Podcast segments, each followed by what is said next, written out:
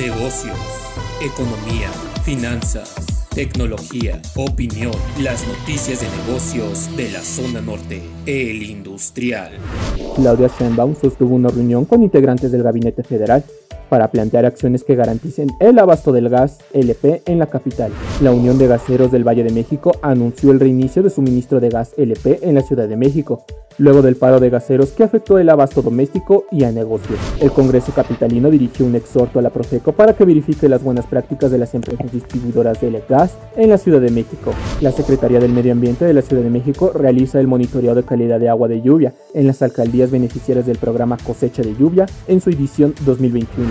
Ante el aumento de contagios por COVID-19 en la capital del país, el Sindicato Único de Trabajadores del Poder Judicial de la Ciudad de México demandó al Consejo de la Judicatura Local practicar exámenes preventivos y vacunar a los trabajadores a quienes no hayan sido inoculados, que regresaron a sus labores en las distintas sedes judiciales desde el pasado 2 de agosto.